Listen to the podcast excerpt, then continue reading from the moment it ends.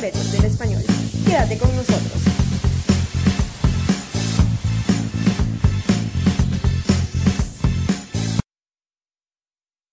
¿Y cómo está mi gente linda de Español sin Fronteras? Bienvenidos a otro episodio de este podcast en donde el protagonista es el español. El día de hoy vamos a hablar de doblaje en español y del famoso acento neutro. Así que si esto les interesa, pues quédense con nosotros hasta el final del episodio porque tenemos un invitado muy, muy especial.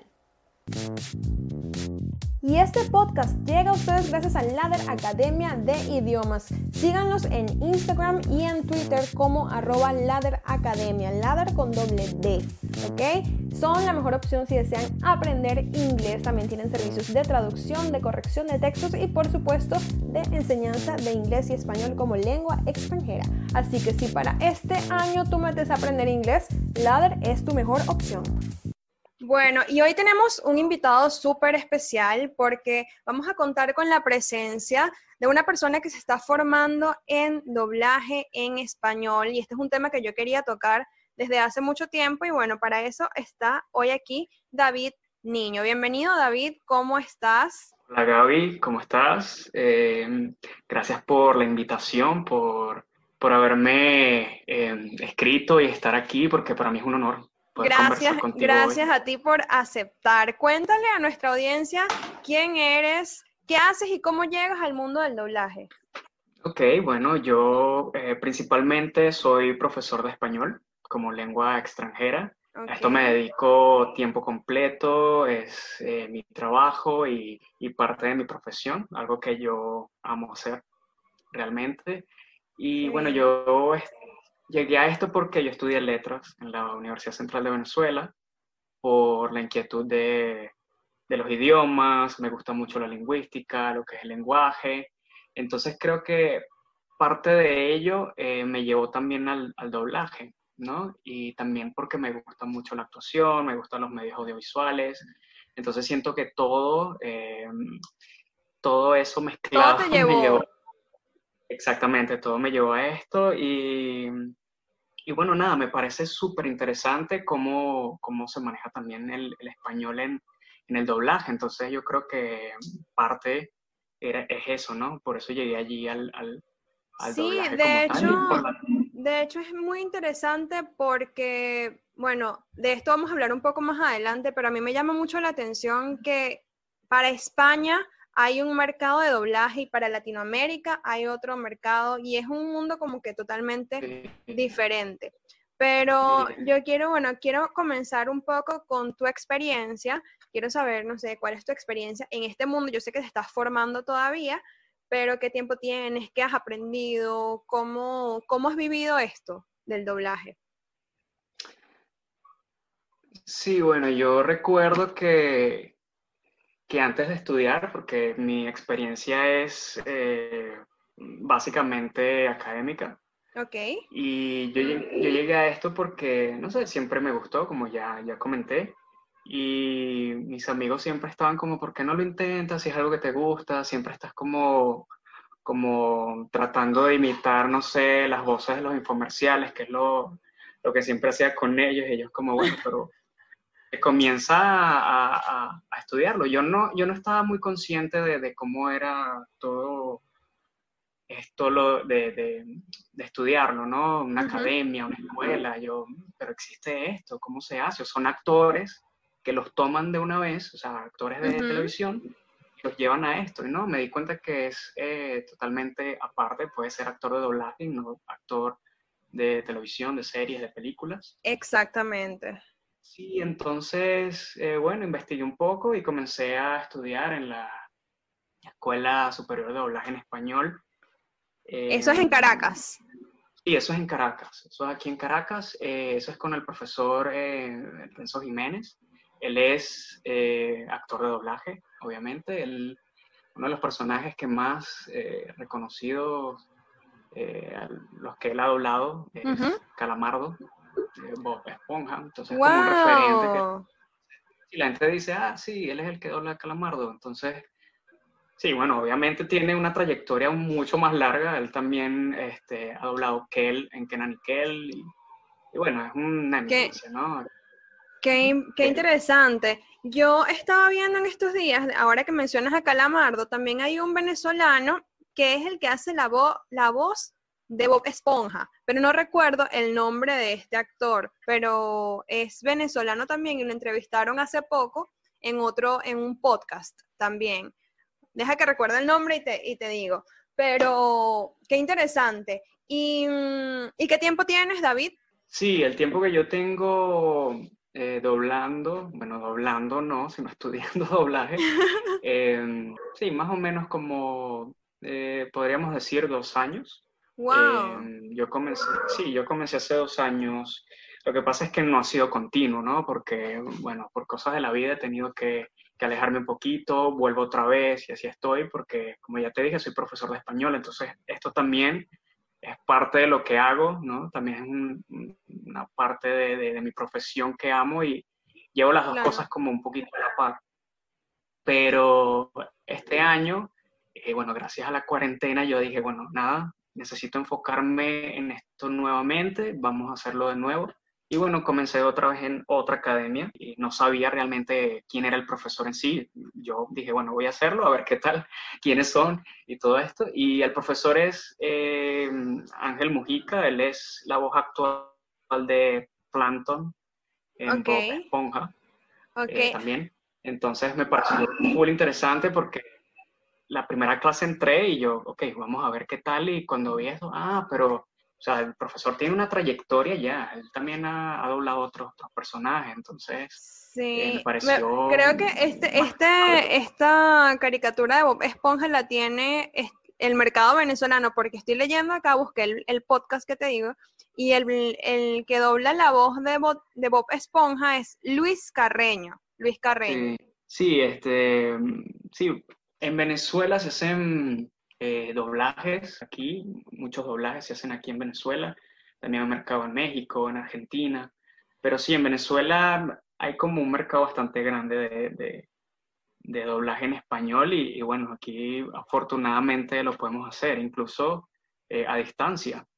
Ya, y ahora quiero hablar un poco de el famoso acento neutro, porque se escucha mucho cuando los actores, bueno, van a otro país y quieren comenzar, les piden hablar acento neutro y cuando uno escucha a veces el doblaje de las películas, se nota que hay palabras que, que no son naturales de, no sé, de, algún, de alguna región, sino que parecieran más bien impuestas. ¿Existe el acento neutro? ¿Cuál es tu opinión con respecto a esto?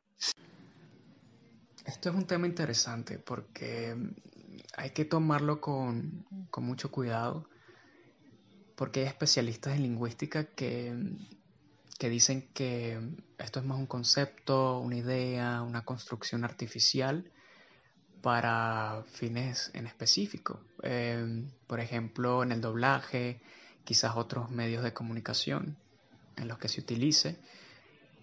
Y, pero sí es verdad que hay otro grupo de personas que sí están de acuerdo de que, que existe porque sería como una variante, a pesar de que es una construcción, ¿no? Es como una variante que se toma en cuenta y se utiliza para el doblaje y bueno, lo vemos allí.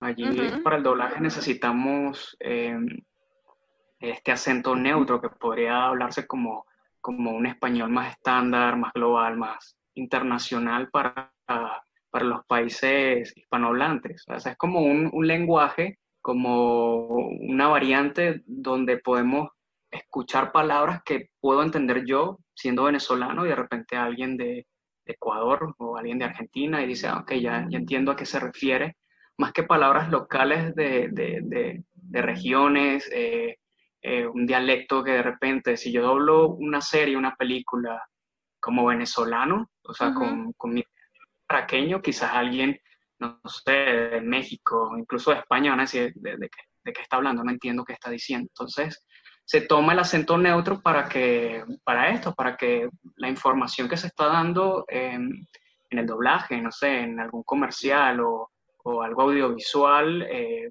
se entienda, ¿no? Y, y, les llegue a todos por igual, que puedan entenderlo Así, esto no lo manejes dentro de tu región porque el acento neutro no, existe en, como una, una variante natural, natural de, de, un país, de una región, ¿no? Sino es como más para, para dar esa información y que llegue eh, a todos los usuarios de, de una manera eh, correcta. Claro, yo estuve viendo también una entrevista de un, un actor muy famoso de doblaje. Eh, no recuerdo ahorita el nombre, pero ya se me va a venir porque los tengo anotados por allí. Y entonces él comentaba también como que lo que tú dices, que no existe como una variante natural y que en realidad no, no existe, sino que es más bien un conjunto de palabras que, que son comprensibles en cualquier región. Él se refiere al acento neutro de esa manera y por eso quería comentarlo un poco, porque a mí me parece que a veces cuando hablan de acento neutro, entonces te quieren como imponer un poco em, hablar al estilo mexicano, que al final es un público muy, muy mm. grande en español. Entonces, no sé si va por allí la cosa, em, si va más con las palabras o más como hablar hacia, hacia lo mexicano, un poco. Sí, yo estuve conversando, o sea, en una de las clases que, tuve recientemente se estaba hablando justamente de eso, de, que el acento neutro se tomó eh, a partir de como tratar de sacar una variante del, acento mexicano, porque allí fue como que el, auge del, doblaje latino. Es como y que es el, mayor público, ¿no? Que tiene, o sea, se, tiene muchísimo, o sea, hay muchísima gente en México que consume em, contenido en español. Sí, exactamente, mucha gente y, eh, México es como un referente, ¿no? De Latinoamérica. La gente dice Latinoamérica y todo el mundo dice México, ¿no? Exacto. Eh, tú hablas español de México, exacto, tú dices, hablo español y soy de Latinoamérica, ah, eres mexicano, ¿no? Mexicano, sí. Soy de, soy de, Venezuela. Sí, pero sí, eh, Sí, viene, viene, viene de allí, ¿no? Y por eso a veces cuando escuchamos em, doblajes, a veces se escucha como un tono mexicano, pero eso también es porque, porque están los mismos actores mexicanos doblando. Y hay algo curioso y es que en la película Río, eh, tú tienes la opción de ver la película en doblaje latino, o sea, como general, español estándar, y el doblaje mexicano. Entonces puedes notar la diferencia que obviamente en el doblaje mexicano tiene su... ¡Wow! No sabía eso.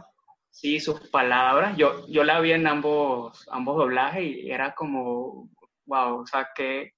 O sea, me parece interesante que lo hagan de esta manera, ¿no? Eh, Voy a buscar la película, seguro. Sí, búscalo para, para que veas allí. Sí. hay algo también en, el, en la cuestión del doblaje, hay una, digamos, una diferencia entre el doblaje latino y el doblaje de España, que era lo que comentaba al principio.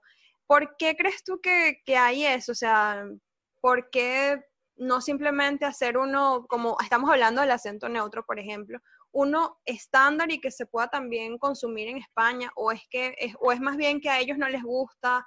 O no sé cómo, ¿Cómo lo ves tú desde, desde tu punto de vista? Porque yo hablo como, como consumidora, pero tú te estás ya formando y conoces un poco más del, del tema. Sí. si supieras que en clases de, de, doblaje nunca hablamos del acento neutro de España, es como si no existiera. Eh, me parece curioso, me parece curioso porque existe y también es español. Hay gente que dice que, que no es español, pero es español, obviamente. Sí. Eh, sí, entonces no sé, supongo que son dos mercados totalmente distintos, español y europeo, diría yo, o sea, de España, no, europeo, de una región de Europa, ¿no? De España. Y también porque siento que, fonéticamente, fonéticamente hay muchas cosas que cambian. Aquí en, por ejemplo, en Latinoamérica no es común ser especiantes, ¿no? Con esa, entonces yo siento que en parte también va por por un tema fonético, por un tema, no sé, de... Sí, de, de, mercados totalmente sí, son mercados totalmente distintos. Yo recuerdo haber visto en El Rey León, también tiene el doblaje, la puedes ver en doblaje latino o doblaje con español de España. incluso la traducción de, la, de las canciones y la traducción de los chistes cambia.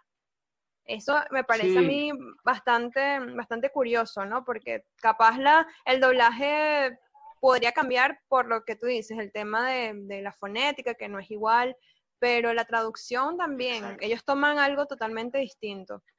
Sí, nosotros estamos súper acostumbrados a, escuchar eh, el doblaje latino, ¿no? Y cuando escuchamos ese doblaje de España a veces nos hace un poquito de ruido. Me pasó en estos días que, que no sé cómo llegó eh, una película en mi laptop, yo creo que, que ya estaba allí. aquí, sí, no sé cómo, cómo llegó aquí esta película, que es de 102 Dálmatas. Y yo la estaba viendo porque cuando yo era niño la vi demasiadas veces. O sea, yo tenía como nueve años y la veía todos los días. Y ya tenía como internalizado el doblaje en, en español latino. Y ya me, me sabía, ya han pasado muchos años y todavía me acordaba de, de, palabras, de frases, y me hacía mucho ruido escuchar la, la, la, versión español de España porque estaba doblada así. Entonces, decía, y hay palabras, incluso hay palabras que yo no entiendo. Entonces, cuando te das cuenta que son dos mercados totalmente distintos y el doblaje de español de España tienen eh, dialectos, palabras que se usan allá y en Latinoamérica quizás no estamos muy familiarizados a ellos. Entonces, eh, ahí ves que, el, target es totalmente distinto, ¿no? Sí, eso, eso es cierto. A mí, a mí también me, gusta me gusta más el, doblaje latino, pero es por eso, porque estamos acostumbrados a, oírlo, ¿no? y ahora te quería preguntar, ya entrando un poco más en el tema del doblaje, ¿qué te parece a ti lo más complicado de, hacer doblaje? Desde tu punto de vista, por supuesto, es una pregunta como bastante amplia, pero desde tu punto de vista, o sea, ¿qué es lo que a ti te parece complicado del doblaje? Sí, bueno, sí, es, bastante amplia, no, no porque digas, me estás preguntando algo así muy, no, sino porque tienen muchas matices, ¿no? El, ok. el, el doblaje son muchas cosas. Tienes que aprender sobre respiración, sincronización, em, proyección, interpretación. Eh, son muchas cosas que tienes que, saber al momento de hacer doblaje. No es como que, ok, yo he escuchado en la televisión que hablan de cierta manera y lo voy a, lo voy a imitar y ya, ¿no? Tiene su, su técnica. Y me parece que una de las cosas más difíciles son la interpretación y eh, el acento neutro como tal, porque como, te dije, el acento neutro no es eh, una forma de hablar natural de, nosotros y hay que como que estudiarlo y, y adaptarlo a eso.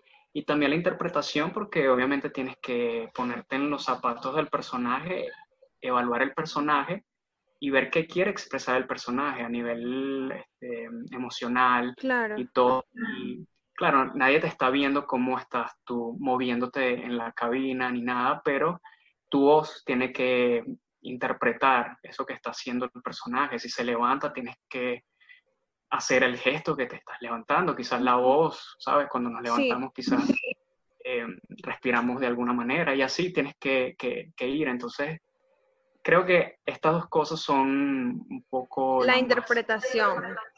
Sí, la más complicada, sí, la interpretación y el acento neutro como tal. Ya, de, eso, de eso también te quería preguntar, o sea, ¿cómo tú le encuentras voz a un personaje? Porque supongamos que a ti te dan, no sé, una película que ya existe, no sé, en inglés, pero la quieres hacer en español, o sea, ¿cómo le encuentras tú la voz a ese personaje? Sí, bueno, si por ejemplo yo la veo en inglés, si podemos ver el formato en inglés, allí podemos ver eh, qué tal lo hizo el actor, ¿no? Principal, a ver cómo, cómo está llevando esas emociones, el doblaje en inglés es una comiquita, a ver qué tal, qué tal lo está haciendo, qué, puedes adaptar tú allí o qué puedes ver tú allí, las matices y todo, y, ver qué, qué, puedes hacer, ¿no? Para, para crear tu propio Em, personaje. Tu propia versión. mi propia versión, exactamente, porque es una creación, ¿no? esto no, es, no se trata de adaptación, porque, em, por ejemplo, si tú ves, em, o, de, imitación, perdón, eh, si tú ves, em, escuchas un personaje, no lo vas a, a, tratar de imitar para, o sea, no te van a decir imítalo tal cual porque, porque no, más bien como que conoce tu, tu aparato, tu, tu, tu voz, em, a ver qué puedes sacar de allí, qué puedes crear de, de allí. Entonces, para poder eh, armar ese personaje, eh, yo recuerdo que, en la primera academia donde yo eh, estudié, a nosotros nos, nos hacían un examen al principio a ver cómo nosotros percibíamos las cosas o cómo nosotros aprendíamos las cosas, si era a nivel auditivo, auditivo, visual o kinestésico. Entonces, dependiendo de eso, tú tratabas de armar el personaje. Yo me di cuenta de que tengo un arroz con mango y soy los tres. Entonces, entonces sí, entonces a veces me gusta escuchar el personaje en inglés.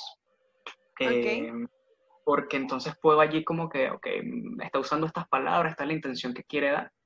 Y a veces soy bastante visual. Eh, me encanta ver la escena, porque entro completamente en, eh, lo que quiere el personaje. Es como comienzo a entender por qué se mueve de esta manera, por qué hace esto, todo lo demás. Y hay como una empatía allí. Y kinestésico porque, no sé, necesito como también ver eso y tratar de, tener como moverme o tratar de, moverme y sentir como que lo que él está tratando de hacer. Entonces creo que quizás todos tengamos un poquito de cada una de esas cosas, pero alguien desarrolla más algo, entonces eh, eh, es importante conocer también cómo, cómo tú puedes, puedes crear a partir de eso, porque eh, como ya te estoy diciendo, es importante saber si, si te gusta escuchar antes, si te gusta ver el personaje, tener la imagen allí, o puedes moverte libremente en cabina, obviamente sin sin estar lejos del micrófono, pero, pero sí, como para que sientas mejor eso y puedas eh, eh, crear el personaje. Ya. En, el caso tuyo, tú me dices que estudiaste letras, por lo que asumo que sabes un poco de literatura y que has leído un montón de libros. ¿Eso te ha ayudado, eso te ha ayudado en, em, en la creación de un personaje, o sea, para darle voz? O sea, te, te ayuda la literatura, o sea, yo siento que la literatura te ayuda a vivir, ¿no? A vivir otras vidas, otra, otros, mm, otros personajes. ¿Eso te ha ayudado o no, no lo relacionas con, este, este, esta parte de tu trabajo? No, lo relaciono conscientemente, pero sí, sí sé que, me ha ayudado bastante, porque cuando uno lee, pues conoces muchas cosas, sabes eh, contextos nuevos de la historia, personajes cómo, cómo eh, se desarrollaban, cómo actúan en, cierta, de cierta manera en, algún contexto.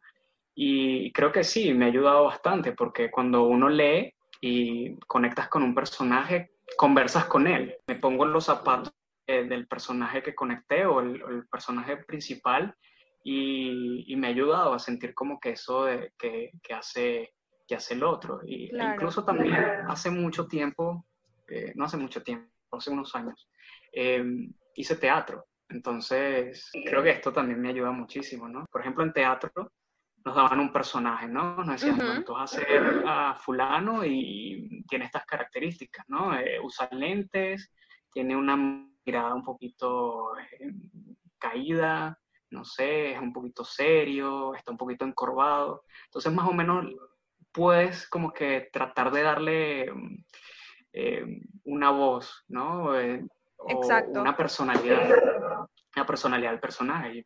Alguien así, yo bueno, puede ser que esté, triste, una persona un poquito melancólica. Eh, si usa tal ropa, si es muy oscura, muy, quizás sí, o si es muy alegre, puede ser una persona que sí sea un poquito como melancólica, pero, pero también este, tenga su, su, toque alegre, un poco loco, ¿no? Entonces, eh, sí, todo esto me ayuda. Y ahora, con respecto a las técnicas, David, ¿crees que el doblaje está más hacia la locución o hacia la actuación? Aunque creo que esta pregunta ya un poco como que la respondiste, pero ¿cómo lo ves tú? ¿Más hacia la actuación o más hacia la locución? Yo lo veo más ah, hacia la actuación, porque es la creación de un personaje, ¿no? Y, también tienes que darle voz, tienes que interpretarlo, eh, actuarlo allí. Y sí, en definitiva lo veo más hacia este lado. En el, eso también lo estábamos hablando hace poco en clases, y es que el acento neutro se, se ha tomado también para la locución, esta, esta forma de, de, hablar, quizás como una entonación, una musicalidad en la voz que puede servir bastante para, em, para que sea un poco más entendible, ¿no? sí, ya entiendo ese tono en la voz tipo de, presentador. Y, ahora sí, estábamos acá, no sé qué, ese tipo de... Sí, y, en las promociones de, de, por ejemplo, las novelas, Juancito está aquí, está Em, descubrió que ella es la amante de la otra. Entonces, como que em, puede ser como especie de un acento allí neutro, ¿no? Pero en realidad no sabría decirte eh, con exactitud em, si esto lo están tomando como acento neutro o ellos lo llaman de otra manera, ¿no? Pero eh, sí sé que en clases nos están diciendo que lo está adaptando actualmente, ¿no? Sería un campo interesante para... Para, para evaluar, sí. De hecho, en estos, días había un, TikTok famoso de una chica que salía diciendo, em, bueno, tengo un semestre en periodismo y voy a presentar tal cosa. Y después, tengo dos semestres, dos semestres estudiando periodismo y les voy a presentar tal cosa. Y entonces, a medida que iba como que subiendo los semestres, hablaba de una manera totalmente distinta. Y entonces la reflexión de ese video corto, que era un TikTok, decía como que habla al natural, habla como tú eres, porque al final es lo que conecta más con la gente. Pero bueno, eso es una opinión. Estoy viendo un dibujo animado de Netflix que se llama The Midnight Gospel. Y el doblaje es sumamente natural. O sea, es como, claro, conserva su acento neutro, pero no es un acento como muy exagerado. O sea, las emociones no son muy exageradas. Es como, como si tú y yo estamos aquí hablando, ¿no? Es más natural, claro, eh, con una dicción, con una, una articulación mucho mejor. Pero sí, y siento que conecta mucho más con las personas. Siento que llega mucho más y dices, oye, además que los temas que se toman, que, que, se hablan allí, son bastante humanos y cosas que suceden. Entonces, siento que eso ayuda bastante a conectar con, con, las personas. Bueno, David, hablamos ya un poco de tus inicios en este mundo del doblaje, hablamos ya del acento neutro, hablamos de algunas técnicas. Ahora quiero hablar un poco del mercado del doblaje o al menos lo que tú has podido conocer, se dice, es lo que dicen las malas lenguas, como se diría coloquialmente, que el doblaje es un oficio mal pagado. ¿Es cierto? Bueno, esto es un tema bastante controversial. Eh, sí, claro, es como tú dices, las, malas lenguas lo dicen. Yo lo he escuchado, obviamente. Y, pero también he escuchado lo opuesto. Te dicen que, que sí se puede ganar bastante bien o, o, puede estar estable. Realmente creo que es necesario como que vivir la experiencia, entrar dentro del mercado y evaluar tú mismo como que ver claro. es verdad. Tú todavía no has empezado a trabajar como tal, estás en formación. Estás en formación. Sí, exacto. Estoy en formación y, y, sí, estoy enfocado en, trabajar en esto. Entonces, bueno, una, una, vez que comience, yo te digo, mira, Gaby, sí es verdad. te, mando un mensaje en WhatsApp. Mira, mira, sí es verdad. Es que sí es verdad. no sé. Sí, tenías razón. Edita el podcast. ponme ahí que sí era verdad.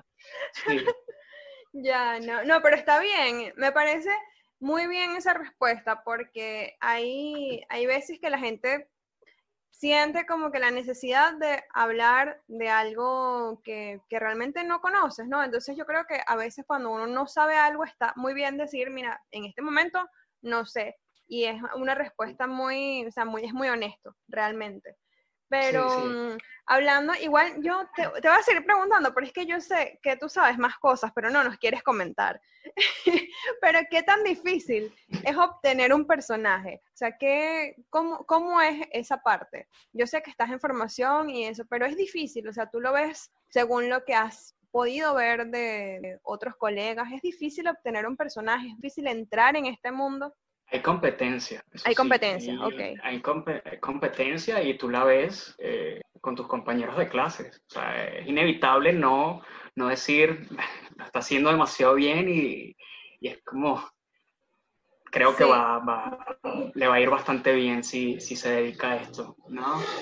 Pero yo creo que depende también de, de, de la productora, depende de lo que está buscando, lo que están buscando en el personaje, si das con con, con todo, con, con, tu voz, con el color de voz. Claro. Por ejemplo, yo, a mí me cuesta mucho hacer una voz grave. Sí, depende como que muchas cosas y creo que también depende de que también te des a conocer, porque fíjate que yo te invité a este podcast porque tú posteaste en tu Twitter un, un, pedazo de un doblaje que tú hiciste, si no recuerdo, si mal no recuerdo, es de Gravity Falls. ¿No? Que hiciste el, el personaje en, de en Gravity Falls y yo lo vi y me gustó y dije, bueno, es, mi momento para hablar de, de, esto. Y yo creo que sí, yo creo que, por ejemplo, si, si los actores, ¿no? Se mantienen como que exponiendo lo que tú eres capaz de hacer, cuando la gente te busque, tiene, tiene opción y ve, bueno, si si, si encajas con lo que ellos están buscando o si no encajas con lo que están buscando, pero me parece importante mantenerse activo en redes, así como tú lo hiciste, me parece súper importante en este momento que todo es las redes sociales. Exactamente, sí, opino exactamente lo mismo. Yo, estas son prácticas, ¿no? Lo que yo mostré allí, también Facebook eh, monté otro, otro doblaje. Eh, y bueno, yo dije, ¿por qué no mostrar lo que voy haciendo? Y así la gente va viendo el trabajo desde cero, porque en realidad eh, lo que estoy haciendo es como tratando de registrar mi proceso. Exacto.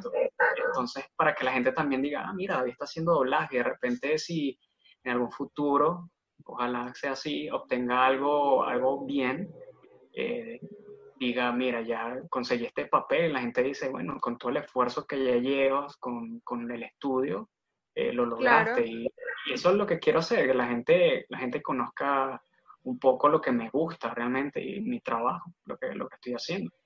Sí, definitivamente es así. Bueno, para muestra un botón, hoy estás en español sin fronteras. y ahora, sí, ahora em, hablando un poco de, de Netflix, que lo comentamos hace un rato, y estas plataformas que ahora están no solamente transmitiendo en, streaming, como quien dice, sino también están creando producciones. Por ejemplo, Netflix tiene series propias de Netflix y, películas y así. ¿Crees que esto abre, más campo para los actores de doblaje o, es como que siempre la misma gente eh, que, que, hace los papeles? No, yo creo que sí abre, abre, abre el campo a nuevas voces sí, claro, porque vemos producciones que están comenzando desde cero y, necesitan financiamiento y de repente lanzan un, como un crowdfunding, necesitan producir, entonces como, como bueno, quizás esas productoras o, o eso que están organizando necesitan eh, voces nuevas o gente que comience a crecer con ellos. Entonces, creo que también eso es una buena una buena, un buen puente para esas personas que están comenzando. Yo creo que ambos lados ganan, ¿no? Tanto la producción que, que, va a salir como esa persona que, que va a empezar a darse a conocer. Totalmente. Me parece muy bien. Y bueno, ya terminando un poco esta entrevista, quería hacerte algunas preguntas eh, de tus gustos personajes, eh, personales perdón, con respecto al doblaje. Entonces te voy a hacer algunas preguntas y me las respondes sin pensártelo mucho, David. A ver, ¿algún actor de doblaje que admires? alguien que tú digas, wow, esta, esta persona es increíble. Mira, me gusta mucho Humberto Vélez, él es el, la voz de, Homero Simpson. Sí. Y es porque, no sé, me, me, no sé, siempre me ha gustado como que la voz del, personaje y, y es, es increíble, es increíble. Es increíble y traté por un tiempo tratar de imitarlo y no me sale nunca, así que dije, bueno, nada, es una eminencia, no puedo hacerlo, pero sí, eh, eh, no, no, lo digo como, sí, lo de imitación porque quería eh, como que tratar de, de, de, hacer algo que él hace porque me gusta mucho, ¿no? y, y, porque también, no sé, me parece, Los Simpsons me parece una de, de las series que tiene mejor doblaje, no sé, me encanta. Todo, es increíble, yo no puedo ver los Simpsons en inglés, yo no, o sea, es que ya mi cerebro no lo procesa, yo lo tengo que ver en español. Me pasa exactamente lo mismo, yo no a pesar puedo. y me parece que, el Homero de, eh, en la versión eh, en inglés es totalmente distinto al Homero en español. Sí, sí, sí. Em, también por, por esa expresividad de las emociones, cómo expresas tú. O sea, siento que en inglés es un poquito más plano, ¿no? Eh, que, en, que, en, español. Y, bueno, con esto no me la estoy dando del el más crítico del doblaje, pero me, me, parece así, no sé, una percepción, a pesar de que hablo, inglés, porque lo entiendo, yo lo veo y yo, ok, vamos a ver qué tal, pero no siento lo mismo que, que en español, siento que que todo lo que quieren expresar se, siente bastante. Es como, sí, sí, no sé si estamos acostumbrados. Yo creo que es eso, yo creo que también estamos acostumbrados y ya, por ejemplo, yo, mi, cerebro ya está eh, acostumbrado a, esa voz y yo no puedo verlo en inglés, no, simplemente no puedo, no lo disfruto. De verdad. Sí, exactamente. Me pasaba mucho, me pasaba mucho cuando era niño y jugaba Play, Ajá. PlayStation y obviamente tienes el juego en inglés. y, yo lo jugaba y Homero hablaba y yo decía, no me gusta. Ya. ¿Algún doblaje que sientas que ha superado el original? Bueno, ya hablamos de Homero, pero algún otro que, eh, que tú digas superó el mm, original. que superó el original. Tenía de ejemplo eh, Los Simpsons, que era lo perfecto, pero ya lo dije, ¿no? Sí. Yo tengo uno y es el, Shrek. El burrito de Shrek me parece muchísimo mejor en español que en inglés, me parece. Es mi opinión, sí, pero... Sí, sí, y eso es algo también controversial, porque eh, creo que el, que hace el doblaje en inglés, eh, Eddie Murphy, es controversial porque tú dices en español es mucho mejor. Y la gente te dice, estás loco, Eddie Murphy hace un trabajo genial y no sé qué. Pero sí, también me pasa con Trek. Era uno de los ejemplos que también te iba a dar, que todo, absolutamente todo, es que los chistes, todo, o sea, no sé. Eh, sí, aquí lo encontré, mira, Eddie Murphy hace la voz en inglés y Eugenio Derbez hace la voz en español. Exactamente, sí. Y mm, sí, me parece sumamente genial y, ah, en estos días vi un, una escena de, de, de Shrek y el burro dice como, le dice algo como que te comiste, te comiste a la princesa, ¿sabes? Ese te comiste. Ese comiste. claro, no, no, lo ves en inglés, entonces como te da risa porque mira. Porque sabes que no es así. No sabes que no es así, hablas horrible, pero, pero está bien. Bueno, no es que hable horrible, ¿no? Porque yo también cometí esos errores también. Cometo errores también. Es natural cometer errores en uno no es infalible, uno no es infalible. Mira, ¿algún personaje que te gustaría hacer? Un personaje que me gustaría hacer. a ver, no sé, no, no veo como que quiero hacer un personaje que ya está, pero yo quisiera obviamente tener como un personaje principal en oh. una en una comiquita, no sé, en Cartoon Network o Disney. No sé, me parece que las producciones de Cartoon Network están sumamente, o sea, no sé, me parecen increíbles. eh, todo, Hora de Aventura, Steven's Universe, Steven Universe, perdón. Sí, es así. Eh, bueno, ya para finalizar un poco, yo tenía una dinámica eh, que quería hacer contigo, era que yo te quería pedir algunos personajes y que tú imitaras la voz, pero tú me comentaste algo fuera de fuera de, del aire y quiero que me lo digas acá, porque yo quería que tú hicieras la voz de Mickey Mouse y del burrito de Shrek pero tú me comentaste algo fuera del aire y quiero que lo digas a nuestra audiencia. Sí, ok. Em, que el doblaje no es eh, imitación, ¿no? Yo sé que hay personas que lo hacen, imitan increíblemente a mí, que yo tengo un amigo que lo hace y es como, wow, o el burrito de, de Shrek, como me habías comentado la otra vez. Sí. Y esto es independientemente si tú haces doblaje o no, eh, este tipo de imitaciones, porque el doblaje se basa en la creación. Por ejemplo, en una serie, creo, es decir, no, no lo imito. Bueno, sí, pero bueno, un personaje que quieres hacer o hazme un pedacito de esa de Gravity Falls, no te puedes ir sin hacer algún personaje que ya hayas creado, que hayas estudiado. Sí, bueno, eh, como yo lo publiqué en el, en el, Twitter, era, era llevado más hacia mi voz, ¿no? Eh, por ejemplo, Dime si estás lista, Gaby. Necesitamos atrapar ese monstruo. Por la ciencia. Buenísimo. Salió buenísimo. De verdad, muchísimas gracias por esta demostración, esta pequeña demostración. Y hemos llegado al final de la entrevista, David. Muchísimas gracias por estar el día de hoy con nosotros en Español sin Fronteras. Gracias a ti por, por la oportunidad y por acercarte a, a preguntarme si podía participar y con mucho gusto obviamente sí quería hacerlo y gracias por eso.